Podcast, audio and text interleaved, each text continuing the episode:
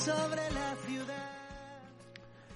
Buenos días a todos, oyentes de Amenízate Radio. Pues un año más estamos con vosotros y con nuestro programa especial de Navidad, con el que queremos contagiar nuestro espíritu navideño para alegrarnos a todas estas fechas en las que no terminamos de poder dejar de, lado el dichoso COVID y ya van dos Navidades.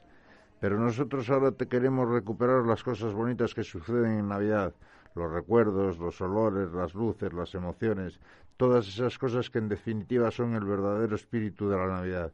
Si nos acompañas un ratito, te lo intentaremos contar. Aunque ahora vamos a escuchar a María José y las noticias.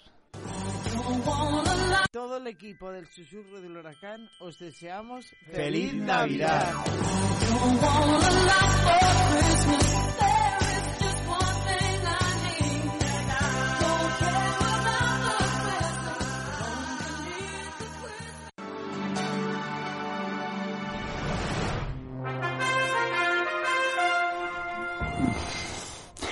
Buenas tardes aquí desde el susurro del huracán.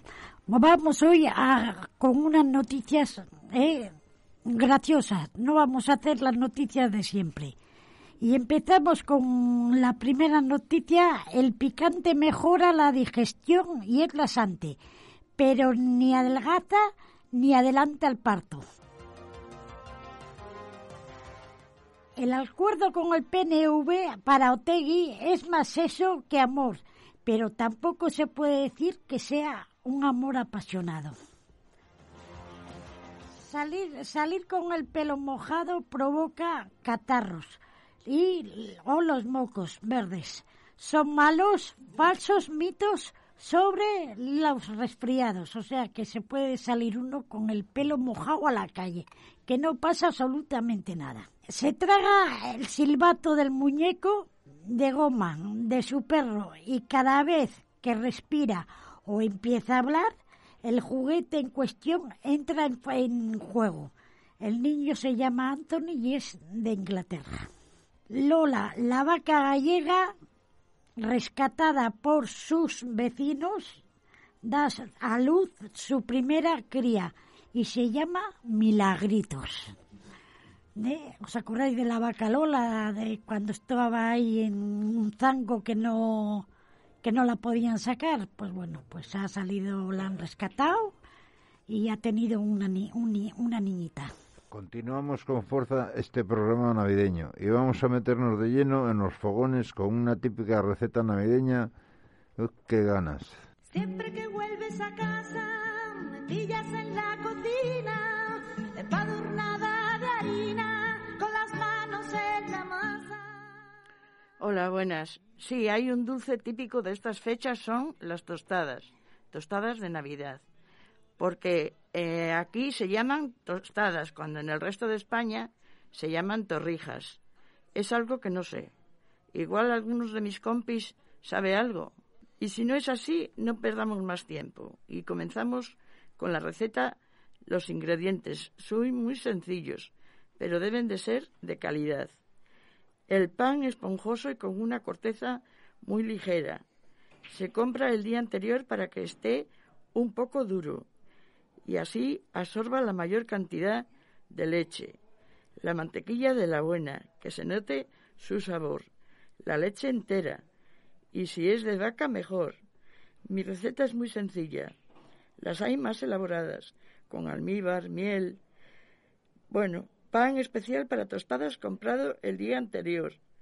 Un litro y cuarto de leche entera, mejor que, mejor que sobre 250 gramos de azúcar, la cáscara de un limón, un palo de canela, un trozo generoso de mantequilla, 80 o 100 gramos, cuatro huevos, aceite de oliva, azúcar y canela en polvo para espolvorear. Así lo hago yo. Ponemos la leche a calentar en una cazuela, junto con la canela, el azúcar y la cáscara de limón. Cuando comience a hervir, añadimos la mantequilla, bajamos la temperatura, removemos con una cuchara de palo, muy de vez en cuando, y lo tenemos cociendo una media hora. Pasado el tiempo, la leche tendrá un color amarillo. Retiraremos la cáscara del limón, y el palo de canela. Apagamos y retiramos de, del fuego. Troceamos la barra de pan en rodajas no muy finas. Introducimos cada tostada en la leche, que se empapen bien. Cuanto más leche absorba el pan, más jugosa estará. Luego la tostada. Según sacamos cada tostada de la cazuela, las vamos colocando en la bandeja del horno. Si sobra algo de leche, la echamos por encima de las tostadas. Dejamos reposar las tostadas en la bandeja un, un mínimo de cinco horas. Yo las hago por la noche y las dejo hasta la mañana siguiente. Una vez que las tostadas han absorbido toda la leche, la pasamos por huevo batido y las vamos friendo poco a poco en aceite de oliva. Comenzamos con a fuego a fuego fuerte, pero a medida que vamos friendo y el aceite se calienta mucho, bajamos la temperatura un poco.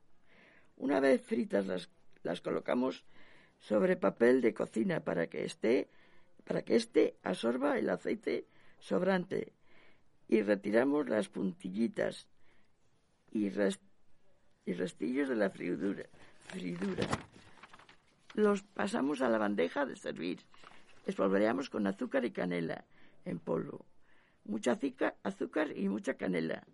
Yo no hago, no hago almíbar, pero para el que le guste sería hacer el azúcar con agua, azúcar y anís y remojarlas en él. Y tostadas hechas, ¿qué os ha, qué os ha parecido?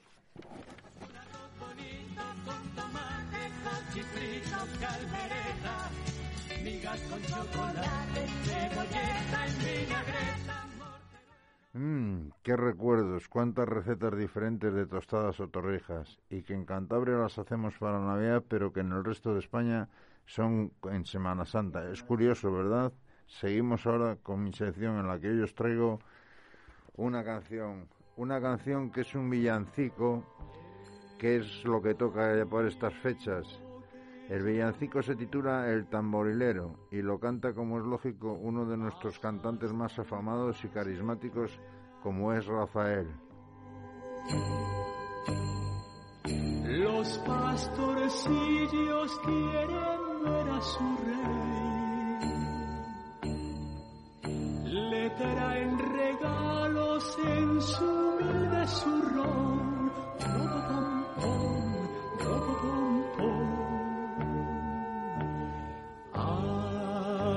nacido en un portal de Belén. El niño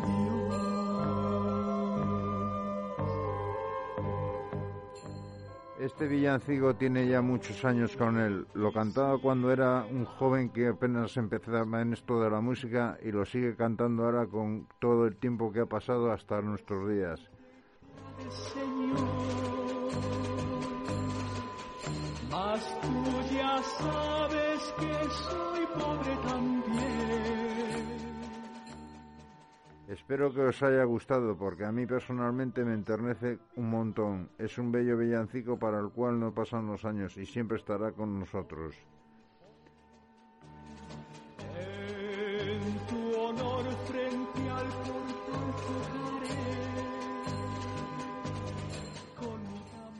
Bueno amigos, sin más que desearos unas felices fiestas y un próspero año nuevo,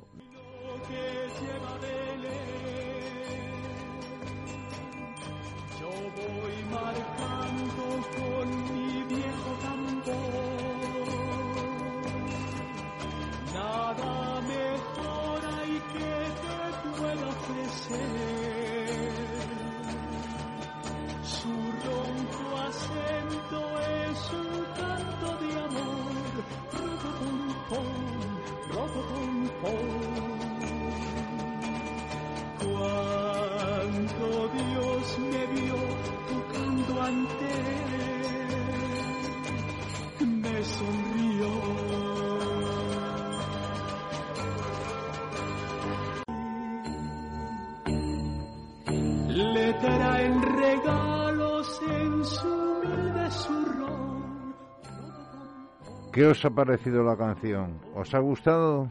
A mí sí, a mí sí me gusta esta canción, es una canción muy bonita, preciosa, y yo la recuerdo de mi niñez. Con cuatro o cinco años me Yo regalaron también. el disco. Yo también. Yo también tenía el single Yo en tenía casa. el disco, el single, pequeñito, que sí. salía, además un Rafael, que era un, un, un Un crío. crío, era un crío. crío. Y esa ese disco se perdía entre todos en los singles, en ese álbum de singles, con un tocadiscos pequeñito, Sí. se perdía, pero no faltaba la Navidad, que no son las Que extremas, Efectivamente. Que- que no y se le ponían. ponían los pelos como escarpas. Claro, Sí, Pues debía de ser 61, 62, por ahí. Sí, sí, más o menos, sí, sí, ahí andará. Bien, yo también recuerdo cosas bonitas de Rafael, cuando estábamos todos juntos en Nochebuena, que daban un especial de él. Después de la cena nos sentábamos a verle. Y era bonito. Ese mismo recuerdo tengo yo también, de estar todos en la cena de Nochebuena, todos reunidos, y salir él cantándolo, en la- cantándolo en la televisión, que era, era típico en, ese momento, era, era lo que pegaba, y me trae muchos recuerdos, muchos y muy nostálgicos recuerdos. Cuando ante él me sonrió.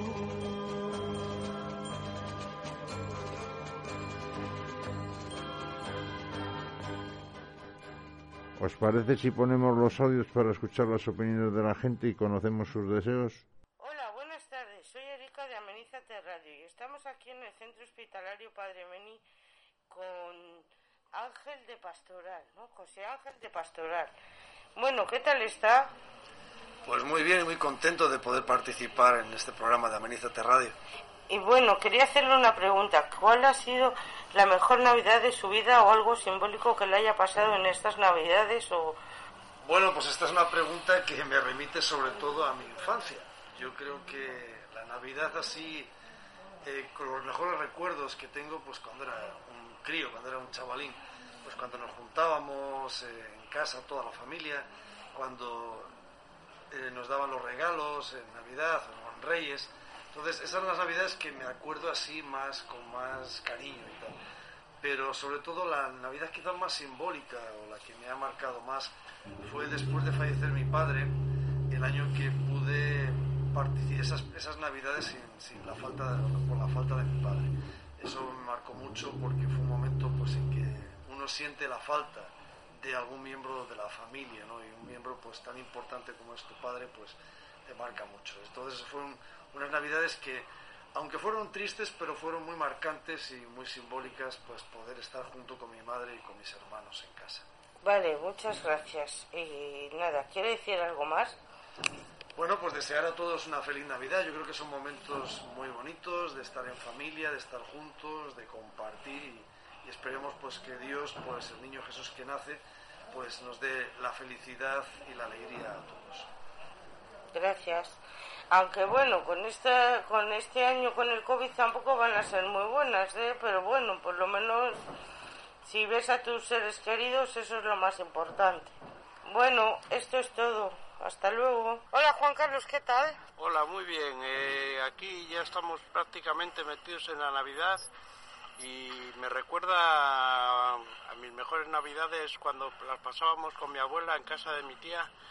Me acuerdo que un año se empachó mi hermano antes de cenar con las torrijas y luego le pegó el olor de los langostinos y dice mi padre, joder, te ha pegado el olor. ¿Algo más quieres decir, Juan Carlos? O... Ah, Sí, cómo no voy a decir. Eh, que todos lo pasen muy bien, son fechas fraternales, como dice el rey, emérito, que no se sabe dónde está, pero bueno, eh, está su hijo Felipe, que parece que lo está llevando bien, aunque la monarquía es una cosa que no lo, no lo vamos a discutir en Navidad. Bueno, pues nada, eh, decirte que, que estas navidades, ¿cómo las vas a pasar? O... Pues bueno, eh, espero que no confinados, eh, con más libertad que el año pasado, me parece que fue que las pasamos medio confinados y en las habitaciones, de cualquier manera, pero bueno, este año se espera buena comida y jolgorio. Muy bien, muchas gracias Juan Carlos, esto es todo, hasta luego. Hola Alberto, ¿qué tal? Hola, buenas tardes. Pues nada, quisiera que me contarías cu- cuál ha sido tu mejor Navidad o cuál o, o, eh, algo alguna anécdota que te haya pasado de la Navidad, algún recuerdo, vamos.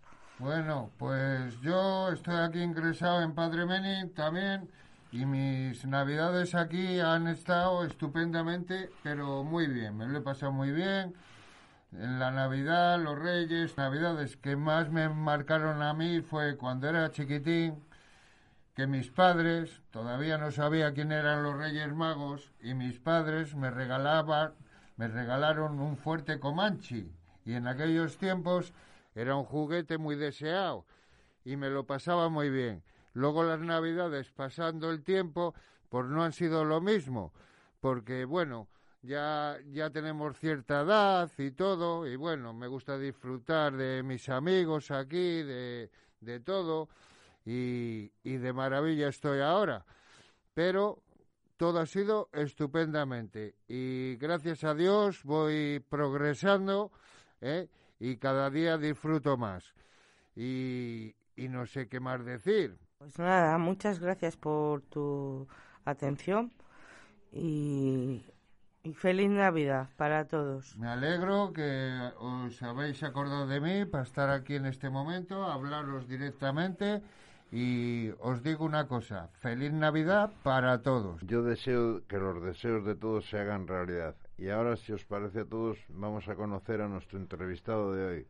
Un hombre con mucha energía y suerte, ya que ha sobrevivido al incendio de la Torre Windsor en Madrid en 2005, también a un terremoto en 1985 donde participaba en una carrera internacional.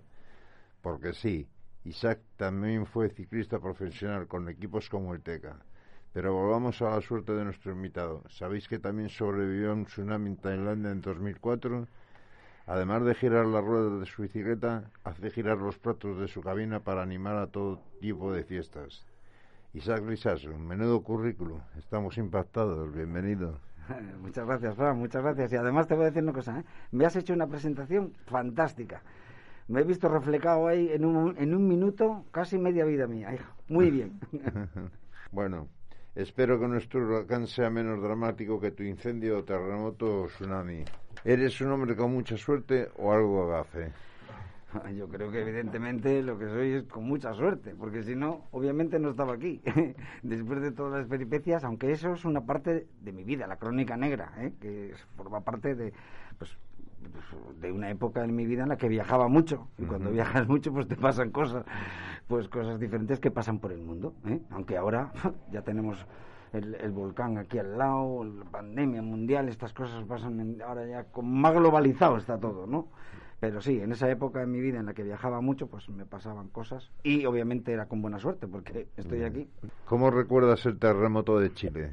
Pues mire, yo estaba allí con la selección española de ciclismo y fuimos unos, la selección italiana, la de Francia, fuimos a, a promocionar un poco el ciclismo de Sudamérica en una prueba que se hacía en Chile, en Santiago de Chile, o de, de Puerto Montt a Santiago de Chile, una prueba de, de una semana y, mm, y el segundo día que estábamos ahí en Santiago de Chile en un hotel, nosotros estábamos en un gran hotel de- de la ciudad, pues mm, hubo un terremoto que se cayó media ciudad. O sea, Chile en aquella época pues era formaba parte de esas ciudades que tenían como dos clases sociales muy bien diferenciadas en la misma ciudad. Se veía una clase social muy baja en la que los pobres viven con casas prefabricadas básicamente y después está el resto de la, de la ciudad donde más industrial, más mm, económica y nosotros pues hubo media ciudad que se que se cayó a consecuencia de un de un terremoto de que, que fue de la escala Richter de seis y medio o por ahí ya, un terremoto serio ya. Pero nosotros obviamente yo no le viví eh, gran o sea con, con, con miedo de, de, de pasar algo mm, porque nosotros en nuestra construcción era una construcción que estaba preparada para, para los terremotos y para todas esas cosas. ¿Y el incendio de la Torre de Windsor? Pues también otra casualidad de mi vida. Estaba, estaba ese día con unos amigos eh, en, eh, pues en un, un bar que hay al- a los bajos de- del edificio. eh, pues también preparando otro viaje más. Íbamos, íbamos a hacer un viaje a Atenas, a Grecia, y, y estábamos preparando ese viaje. Y entonces, pues estábamos allí, habíamos contactado, conocíamos al camarero y hablando con el camarero, y a una vuelta estábamos mirando la tele, y en la tele salía, pues hombre, el edificio, un edificio quemándose. Y, y- rápidamente lo identificamos porque era la castellana con el corte inglés. coño, pues este, la castellana, el corte inglés, este edificio blanco, la Torre Windsor, es donde estamos nosotros. y antes de estupor salimos fuera, salimos todo fuera y ya nos encontramos, pues eso, todos los bomberos acotando la zona y todo esto. Y, claro, yo, yo recuerdo que llevaba una mochila y que salí con la mochila, porque si no salí con la mochila se queda allí. Esa fue la anécdota de, de Windsor, claro. Bueno, además de todo esto, hace unos años fuiste víctima del tsunami que nos conmovió a todos. ¿Cómo lo recuerdas? Pues mira, recuerdo como una, como una película que he visto hace mucho tiempo. ¿Sabes? Imagínate una película, buena película, que es que tienes muchos recuerdos, pero que es de hace mucho tiempo, ¿no? Y en aquella época yo tenía un- mi pareja, mi novia, era una era asiática, es, es, mm, de Laos, laosiana, y, bueno, pues fuimos a, conocer su, gente, su familia, eh, en Laos, en Vientiane, que es la capital, y ya de paso pues nos hicimos un recorrido por el sudeste asiático, Tailandia, el sureste, y entonces recalamos en la Navidad en la zona de Phuket, que es la península más al sur de, de Tailandia, y, mm, y en esa estábamos eh, allí pasando unos días, además curiosamente, mira, te voy a contar una, anécdota, estábamos en el día, 20 esto fue el día 20, eh, 26 por la mañana. El 25, eh, nosotros llegamos a Phuket el 23, 24, 25, tres días estuvimos en un bungalow de estos metidos en el mar, un bungalow de estos de paja, que Sí. muy turístico, metidos en el mar. Y el, y el día 25, por la mañana se le antojó a mi pareja, a, a- a mi novia, la china, eh, se le antojó cambiarnos a un hotel que había allí, que había hablado ella con uno ya que era japonés, que se marchaba, que nos íbamos a un cuarto piso. Yo, yo me enfadé mucho porque yo decía, pero si esto, lo, lo, lo realmente impresionante es poder vivir esta experiencia de- del mar, del bungalow este, de la paja, este bicho de estos de madera de Sí. paja metido en el mar. Pero ella, eh, lógicamente, pues hice lo que ella quiso, y que es cambiarnos a, a un cuarto piso. Eh, gracias a eso estoy aquí, porque no quedó nada. De toda la cornisa del mar de, de los de la costa no quedó nada de eso. No quedó nada de lo que un calor ni de los bajos ni de, ni de nada de eso. Y, y- y- el día pues el día 26 por la mañana yo me desperté con el terremoto y, y el terremoto que me despertó pues eh, yo no pude volver a dormir se cayó la tele se cayeron las cosas de la habitación y, y- y- y- y la- vamos a referirnos a mi pareja como la china no porque si no no, no, no me sé si os digo cómo se llama mira os voy a decir cómo se llama se llamaba Puan Samsung Sisofang Nijabong ¿Eh? Imagínate, llamándose sí. así, hay que llamarla cariñosamente eh, eh, Chini, Chini. bueno, pues yo solo dije, eh, ella se quedó dormida como, como un bebé, porque, porque no sé si es que están más acostumbrados en esos países a estas cosas, que, que lo veían más normalizado. Yo, yo era mi segundo terremoto, pero aquel terremoto, el de, el de Tailandia, era más fuerte que el del otro sitio, y la construcción no era ni parecida a lo de Santiago de Chile, era una construcción más, sí, turística, pero, pero se cayó todo. Con el terremoto se cayeron las casas, las tal. Eh, recuerdo que estaba Tiffany's en, en los bajos de, de eso estaba Tiffany y por supuesto Tiffany reventó todas las eh, vidrieras, las alarmas, policía, todo ese- Yo con toda esa movida no podía dormir. Y entonces estaban en la terraza mirando el mar. Tenía enfrente toda la bahía y de repente pues veo una franja al fondo eh, negra, marrón, de, de- de- de que no sabía qué era. Es mi primera experiencia. Ahora todos, si, si sufrimos un tsunami, todos tenemos una referencia, no todos sabemos lo que es un tsunami. Hemos visto el de Japón, hemos visto el de, el de Tailandia, y todos que es. Pero en aquella época yo no había visto un tsunami ni en las películas. No había películas de tsunami. Sabía lo que era un maremoto. Bueno, más o menos, un maremoto. Bueno, pues yo vi aquello y digo, ah, no sabía lo que era. Y de repente un barco que había en el fondo, pues la ola se, le tragó. Entonces ahí tuve la, percepción de que era serio, que no era una ola grande. No, aquello era, se tragó un barco y digo, bueno, pues esto viene gorda. Y le llamé a la china. llamé a la china y me dice, se levantó la china, vio y dice, ah, tsunami, tsunami. Y yo cuando digo tsunami digo, esto debe ser maremoto en chino. Debe ser. Y ahí empezó um, toda una odisea que la resume muy bien, muy bien la película de Imposible. Es como ponerle un, un proyector a mi mente, a mis recuerdos, porque yo estaba justo en el mismo hotel de este muchacho, de, de- o sea, donde se hizo la película de Imposible. Estaba en el mismo hotel, o sea, 25 metros al lado de la piscina, en el mismo sitio. Pasa que yo estaba en el cuarto, él estaba en el primero y pasó todo lo que pasó, que visteis en la película. Con el permiso de, de eh, Buenas, Hugo, buenas. Muy buenas. Podría decir muchas cosas de ti porque hemos compartido muy- muchas cosas buenas, nos hemos divertido. eh, yo puedo decir que es un todoterreno, que es un gran profesional, pero bueno, no, no, vengo, no quiero hablar para hacerle la pelota porque ya no hace falta porque el que le conoce sabe de lo que estoy hablando y luego nos contarás más cosas, ¿no? Pero el incendio en Windsor, el terremoto en Chile, el tsunami eh, en Tailandia, eh, me imagino que, que uno nunca está preparado para ver imágenes que, que solamente las creemos que las vamos a ver en películas. Lo que tú viste desde cuando intentaste bajar de la habitación del hotel, intentar ayudar, ver que, es, que, que- que era imposible, que se te echaba encima, ver otros cuerpos que tuvieron, otras personas que tuvieron menos suerte, eh, eso, eh, eso sí que tiene que ser duro, ¿no? Para, para, y asimilarlo y volver a que tu vida intentar que sea normal, ¿no? Sí, desde luego, es, ya te digo, es un, un recuerdo, un recuerdo, las dos, paralelamente hay un recuerdo pues de, de una experiencia tremenda, que algo que, que, pero después hay una parte muy escabrosa, ¿no? Hay una escabrosa. Recuerdo el día siguiente, eh, yo no hablo inglés y, por supuesto menos tailandés, y ni chino ni japonés, pero estaba la china, que esa hablaba todos los idiomas, y esa se enteraba de todo. Imaginaros, el hotel, un hotel, un gran hotel, pues de repente desaparece todo, el tipo de seguridad, todo tipo de, de- no hay cocina, no hay luz, no hay nada. Tenía dos rayas en el teléfono y las cuidé como en mi vida, porque no sabía lo que venía. Estaba viviendo algo que no sabía lo que estaba ocurriendo, no sabía lo que venía a Y la- continuación. y la, y la familia aquí pendiente de ti. Ellos, yo, yo llamé por teléfono, llamé por teléfono, tú lo conoces a mi hermano, por supuesto no me lo cogió, aquí eran las 4 de la mañana, estaba dormido, llamé a, a la gente y tal. Al final, el único que me lo cogió fue Pancho, que también lo conoces, buen amigo, un sí. amigo. y le coge y le digo, Pancho, rápido, te voy a contar porque va a salir las noticias, supongo, había muchos muertos, estaba aquello eh, estoy en el sudeste asiático, en Tailandia, en un, sufriendo un tsunami. Yo estoy bien, habla con... Y, y me dice él, "Mu- sí, sí, pues yo estoy yendo para Reynosa, que me voy a esquiar y también hace mucho frío. Buena comparativa, ¿no? Claro, él pensó que le estaba tomando el pelo. ¿sabes?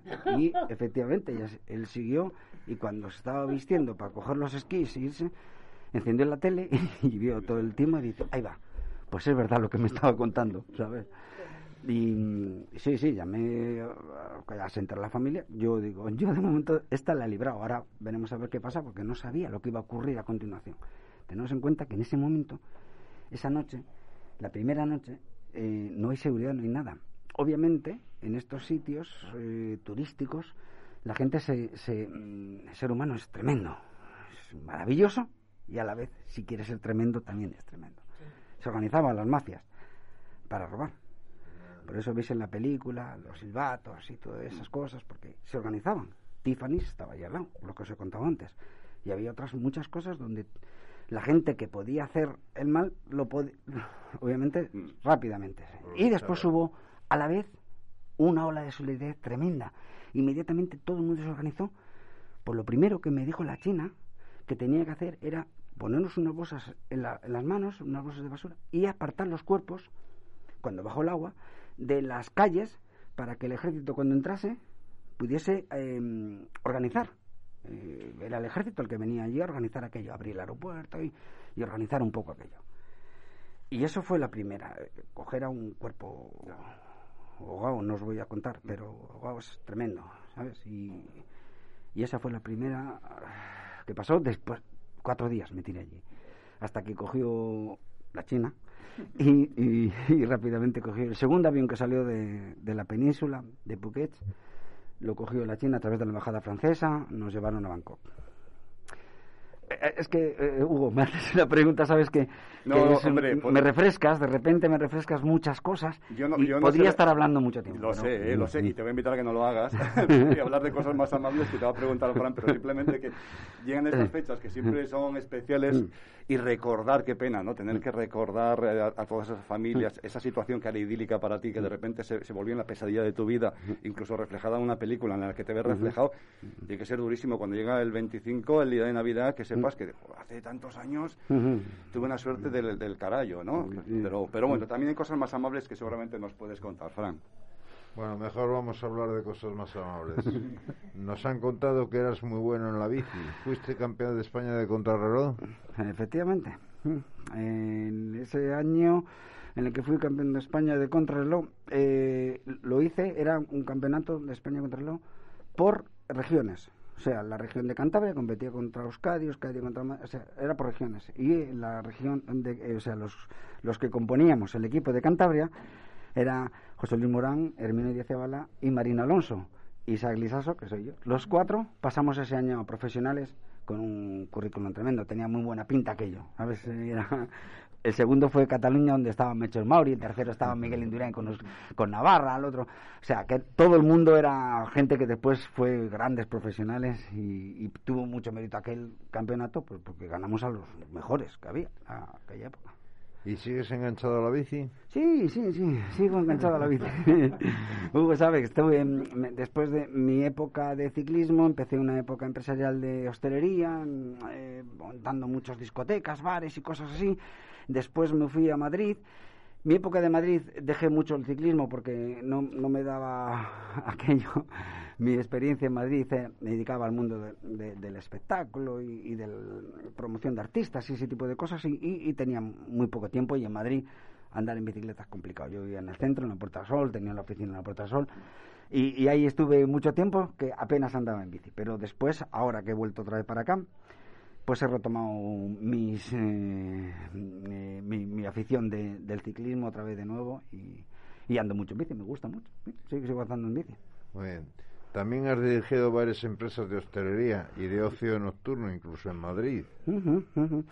Efectivamente, el- el- de- de- cuando dejé el ciclismo monté muchos bares, eh, llegué a tener muchos, hay algunos que igual algunos acordáis, eh, míticos de la época, estoy hablando de los 90, los años 90, que digamos que son los años dorados ¿eh? del ocio. ¿eh? No sé si, en el- año 33 habría ocio o no, pero en los años de los 80 a, a lo actual ha habido una época dorada del, mundo del ocio que era la época de Santander, con, con Cañadío, fantástico, con discotecas, con agua, con sitios así. En esa época tenía yo, donde hoy tiene el centro botín, el centro botín, ahí tenía yo un garito que se llamaba La Grúa de Piedra, que eran unos trenes, unos trenes que estaban allí, se llamaban la Terraza Fortuna, un año, bueno, un, sitio precioso, divino, para empezar la noche. Era el sitio típico donde llegaba la gente a primera hora, entre las 10 y la 1 de la mañana. Ese era el momento en el que la gente acudía a ese sitio. Pues tengo la, la famosa presa, la- entre Sarón y, y, y, y Celaya, correcto. Ahí había un local que me inventé. Un buen día, mis amigos todos me decían, estás trastornado. ¿Cómo vas a hacer un- una discoteca libre en Santander que llueve un día sí y otro también? Digo, va a cambiar el tiempo. Fijaros si era optimista. Va a cambiar el tiempo. Y oye, fue marcó un, un hito ¿eh? en, la, en el ocio en Cantabria. y Después muchos más. muchos. A- No te aguantas, ¿eh, Hugo? No, no, no puedo, Fran, perdóname, pero es que tengo que decirle que el mayor disparate y locura que has hecho tú en directo en la radio que he hecho yo ha sido culpa de este señor y uno de sus establecimientos. Se ¿En le el Paraíso del Paz? En el Paraíso del Paz se le ocurrió contratar una grúa de 75 metros de altura, una grúa con la que vemos que habitualmente se cargan o descargan camiones. Mm. Había una canastilla que te subías y te tirabas enganchado a una goma que se suponía que rebotaba y no tocabas el suelo. Eso ya tiene adrenalina. Pero se nos ocurrió, promocionando una bebida energética, que para darle energía, ¿qué tal si tú, en, en- en tu programa nacional, una pequeña incursión que hacía yo los sábados a las 3 de la mañana, algo así como Perdidos por el Entramos después del príncipe que estaba en la regata en, en, en Mallorca. Pues fíjate, pero no entramos de cualquier manera. No. Yo retransmitía cómo me enganchaban a la cuerda, cómo me subían 75 metros, menos mal que no veo bien y no sabía muy bien la altura de la que estaba, y cómo me tiraba con un micrófono inalámbrico y con el- el- todas las sensaciones. Esa locura solo lo puedes hacer con una mente retorcida, como es la, la de Isaac Lisato, ¿no? O sea, es en- a la hora de buscar novedades dentro de lo ya conocido es un, es un crack, ¿no? Y todavía tiene más cosas que, que contar. Yo no hablo mucho más, que si no quito protagonismo a Fran y no quiero. Fran, dale. Trabajas además con Cebra Publicidad. Sí, Cebra es un, amigo común también de Sí, un mío sí, que, que, que se dedica a hacer eventos y en ese apartado de eventos, pues hemos abierto, digamos, una ala de negocio nueva, que eran las fiestas, las romerías y, y- y este tipo de cosas. Y ahí, como yo tenía experiencia, pues ahí colaboraba mucho con, con Zebra haciendo este tipo de cosas. Dinos cuál es el secreto para hacer de un muermo de fiesta se transforme en una super fiesta. Pues como casi todo en la vida, amigos. Mira, voy a poner voz como interesante para que... ¿eh? Como casi todo en la vida, energía. Energía positiva. No hay mucho más secretos. Transmite energía, buen rollo.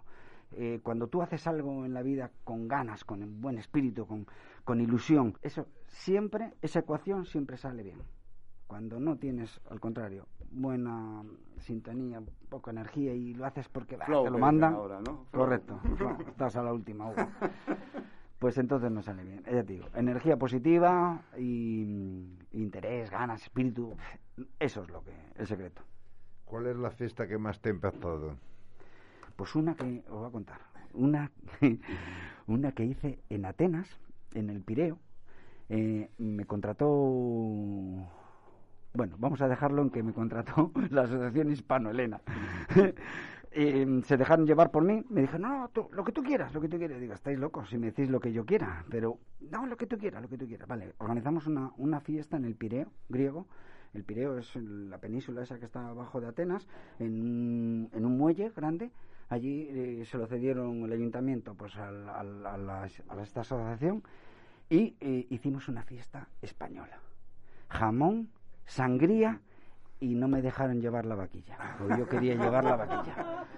Y si me dejan llevar la vaquilla, la preparamos, pero pero tremenda. Esa fiesta lo pasamos. Hugo, esa te lo perdiste. Ya, además de verdad, ¿eh? no me pongan los dientes largos. Quiero un pireo. ¿Crees que la hostelería podrá superar esta crisis del COVID? Sí, seguro. Va a superarla, seguro. Lo que ocurre es que no va a ser lo mismo. Eso yo creo que no puede ser lo mismo. Van a- han llegado costumbres. De hecho, los chavales ya tienen otras formas de ver como nosotros. Cuando éramos chavales, pues mis padres decían que éramos unos demonios, poco más o menos, cuando escuchábamos a los ACDC o los Rolling Stone, ¿no? Y estos chavales con, que, que llevan otro, otro formato, otro formato de socializar, con las redes sociales, con otras formas de, de relacionarse, el botellón, ese tipo de, de cosas que, que, que han llegado para quedarse, pues han cambiado también eh, el formato de, de socializar y del ocio. Y hay que adaptar la hostelería y, y el ocio en general hay que adaptarlo a los nuevos formatos estos. Has conocido muchos artistas. ¿Con cuál te quedas? No, con el último que vino, que le faltó tiempo a Vaquero, eh, José Juan Vaquero, el, el humorista, el monologuista. Este es él, Leo Harley. Fueron cuando ellos empezaron, Leo, Harley, se llama Leo porque es Leo el del Harley, de un pub de Valladolid. Que yo cuando iba a hacer las fiestas al Pachá, en Valladolid, eh, yo un día recalé en el bar, le conocí y digo, yo llegaba allí con los artistas, los dejaba y bajaba y digo, ¿a qué hora termináis? ¿A las seis? Pues a las seis vuelvo. Y ese hombre era fenómeno, era su vida. Su- el tío es así. No, no tiene un personaje, es así, de, de majo, salado y simpático. Y en aquella época pues estaba el Club de la Comedia arrancando toda esta historia. Y, y con Leo y con, y con eh, Vaquero, pues ambos empezamos a hacer cosas, empezaron a hacer cosas conmigo. O sea, yo los llevaba a las fiestas de empresa, sobre todo. ¿eh? Él- cuando vino, le, le llamé para que viniese a- al último local que, que he montado, que es la, la mítica Sala Pilé. En ¿eh? Renedo. En Renedo, ¿eh? el año 68 inauguró. Y desde el 68 hasta ahora, ininterrumpidamente abierta. Significa que es la discoteca más antigua de España. Ha habido otras que son anteriores, pero ahora son un chino, o una ferretería o lo que sea. Esta sigue. Bueno, pues yo le llamé para que viniese aquí a hacer un día un algo. Vamos, le faltó tiempo. Me dijo, Isaac, cuando sea, dónde y como sea. No sé si me echarán, de- porque tengo un contrato con televisión, tengo pero vamos, si tú me dices que venga, Yo pensaba que ibas a decir los inhumanos, ¿eh? porque alguna- una noche mítica en Vega de Paz, que, que los inhumanos acabaron su actuación y esa actuación se prolongó a- hasta las tantas de la madrugada cuando Sí. habían apagado las luces del pueblo también, ¿no? Sí. No fue Bueno, sabes, sabes que Santi y, y toda su, su cuadrilla, pues son, les gusta más la fiesta, o sea, tampoco, no, no son personajes, no hacen un personaje, son así. Son así. Son así. Lo viven. ¿eh? Lo viven. Bien. Vaya entrevista interesante que estamos teniendo con nuestro especial de Navidad. Y ya que hablábamos de deseos o propósitos para el año nuevo, ¿Nos cuentas los tuyos para ir terminando la entrevista, esta entrevista tan interesante? Pues mira, mm, si tengo que hacer un propósito, eh, tendría que decir, a ver, eh, voy a desnudar un poco el alma. Eh, tengo una situación familiar ahora por la que en la que vine de Madrid para acá en Barte y familiares enfermos con problemas y tal y entonces estoy básicamente ahora dedicado a la- al cuidarlos al cuidado de ellos Eh, tengo que trabajar lógicamente y hago mis pero fuera de esa parte de trabajo aparte apenas tengo mm, tiempo para otra cosa que, que cuidar eso es cuál es mi, mi deseo pues que las cosas mejoren en mi entorno cercano, en mi círculo cercano y por supuesto después extensible al resto de los humanos. Ha sido un placer conocer. Yo tenía una tenía una pregunta que hacer. Todo esto, mm, Adelante. todo esto, eh, ¿de qué te viene? ¿Te viene desde pequeño esa afición a la música, a la bici? Mm, da- explícame un poco Son las cómo catástrofes. es. Las catástrofes no son oficiales. En la inundación de Bioño no la, no la hemos querido incluir porque también estaba, ¿eh? O sea, Sí, año 83. ¿eh? bueno, pues mira, no, no es un, no es que tenga una afición a la música o una afición a los bares o una afición a la bicicleta en concreto. Creo que soy por alguna cuestión genética, supongo, pues con alguien me cargó mucho la dinámica, las pilas desde desde pequeñín y soy inquieto, muy inquieto y muy curioso. Y esa inquietud y esa curiosidad me lleva a, a tratar de, de, de, de- de, bueno, de tener la vida que he tenido, con mis luces y mis sombras, pero... eh, y cuidado. ¿Y lo que me queda? Ah, eso sí, eso Lo por supuesto. Muy bien. Ha sido un placer conocer todo lo que ha pasado en tu vida. ¿Qué tal te has sentido? Oh, encantadísimo. Es más, voy a venir siempre que tengáis un hueco libre, ¿eh? llamarme, que tengo muchas historias todavía que contaros. Estoy encantado, Fran. Habéis hecho que, que esté muy cómodo y que ha sido un rato especialmente agradable. Te invitamos, si quieres, a que sigas con nosotros escuchando a nuestra compañera Blanca y su sección Mundo de las Letras, que nos trae hoy cuentos de Navidad. Fantástico, pues aquí me quedo.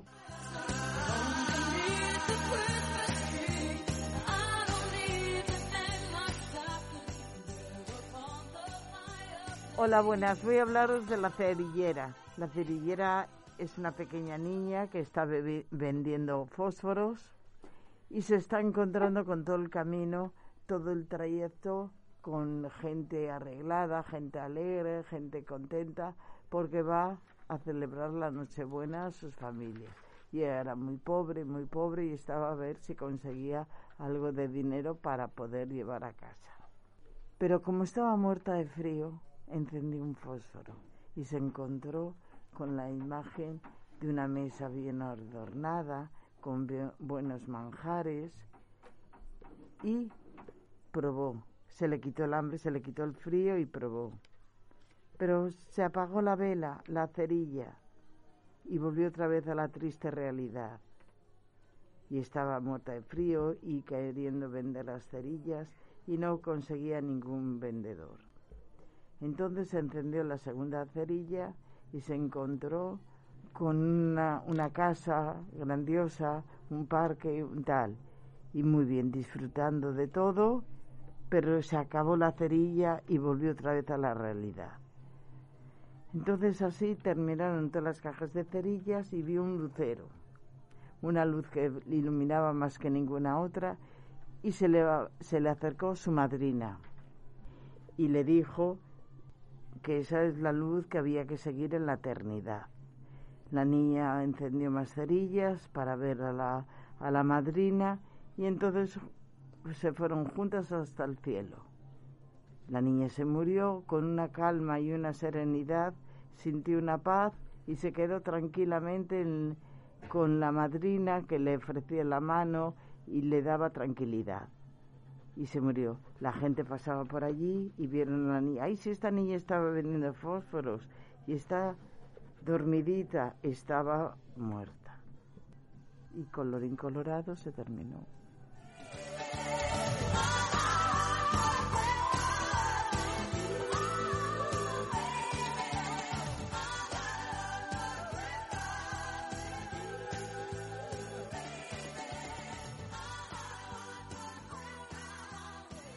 Siempre descubrimos cosas nuevas y es tan chulo aprender cómo celebran otros la Navidad. Y vamos con la poesía de nuestro compañero Rafa.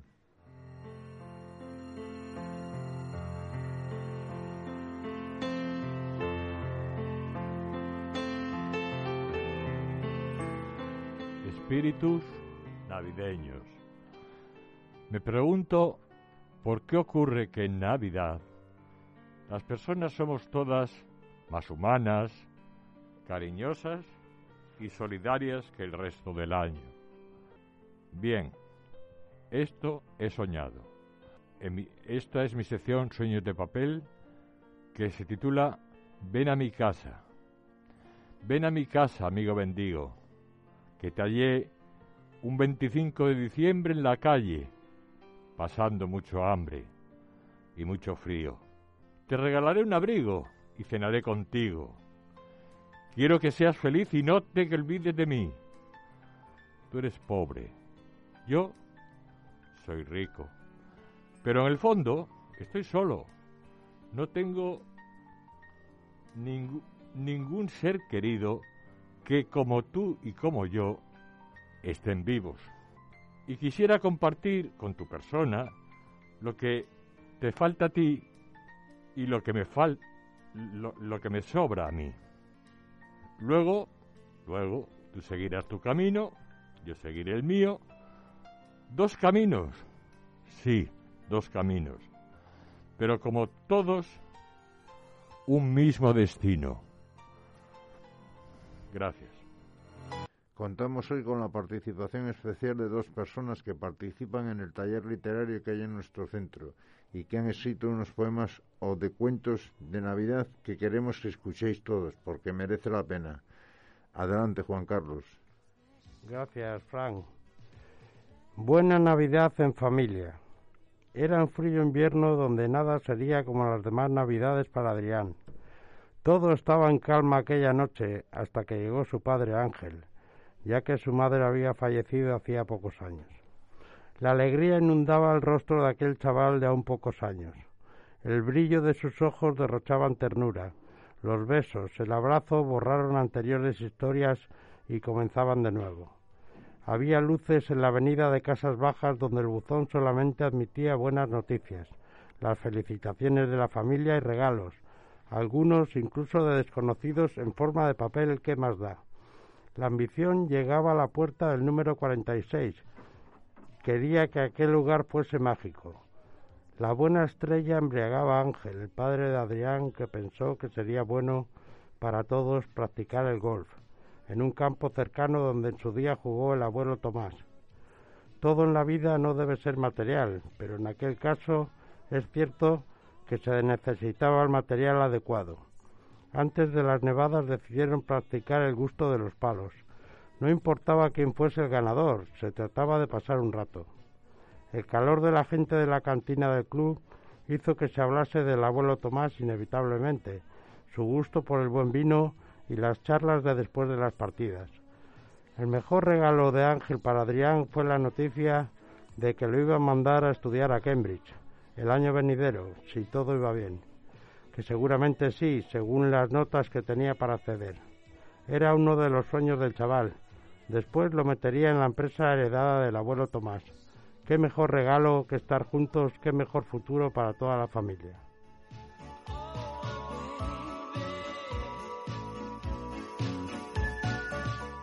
Gracias, Juan Carlos. Y ahora escuchamos a Alfonso. El título es Carta de una desconocida llamada Navidad.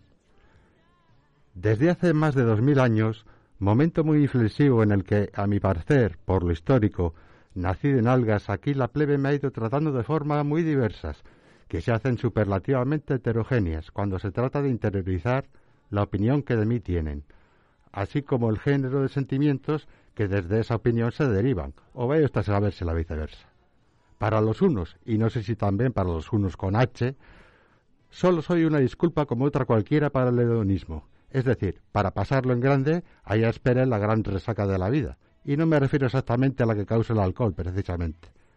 Después de todos estos siglos, me ha dado margen para comprobar que son cada vez más numerosos. Yo creo que lo único que pretenden con ello es pasar por encima de sus cuantiosas penas. Ahora que hablo de penas, también serán los que, percibiendo esa realidad, deducen que vengo a ser algo así como una mascarada de hipocresías a cada cual mayor, llevada casi al límite del paroxismo y ni, que, decir tiene que estos últimos son proclives a las úlceras de estómago y candidatos perfectos a la psicofarmacología en formato antidepresivo. Después están los ñoños, que, dejándose llevar por la corriente religiosa, siguen el tópico de misas, regalos y la exaltación de la familia, eso sí, estrictamente tradicional. A estos no los saques del 2 más 2 igual al niño en el pesebre, Reyes Magos en camello tirando caramelos a los niños, o la versión yankee del balbudo Noel con su saco al hombro, así como las congratulaciones de oficio tácitas y no tan tácitas, por esas fechas a la cabeza que no al rabo de una masa eminentemente convencionalista. Ay, señor, pero si yo lo único que he querido siempre en mi milenaria vida era imprimir un sello de Espíritu Santo, simple y llanamente, coloquialmente hablando, de buen rollito entre las personas, de ese que nace del corazón. Pero nada, en fin, veremos los próximos dos mil años.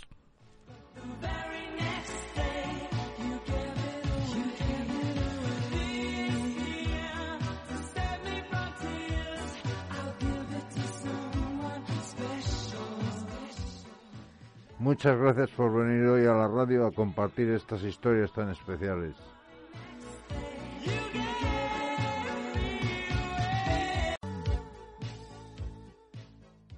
Bueno, vamos llegando al final de nuestro especial de Navidad. Tenemos que felicitar desde el equipo de Amenízate Radio a todo nuestro centro, a todas nuestras familias, a todos nuestros audientes, a todas las personas que han compartido su tiempo con nosotros, que pasemos todos unas felices fiestas y que seamos felices. Así que para todos una feliz Navidad y una feliz vida. Vamos a rescatar un villancico que cantamos hace dos, Navidades, a ver si nos sale mejor este año.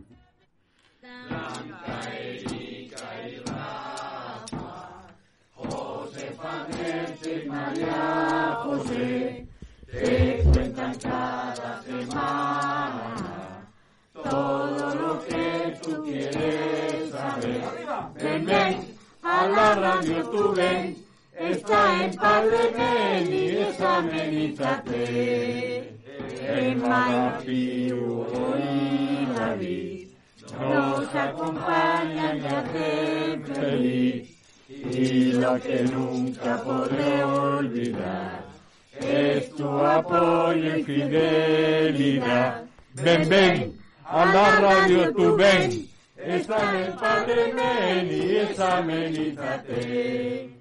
Y como estamos en Navidad, un mensaje de amor y paz desde una radio muy peculiar que siempre te acompañará.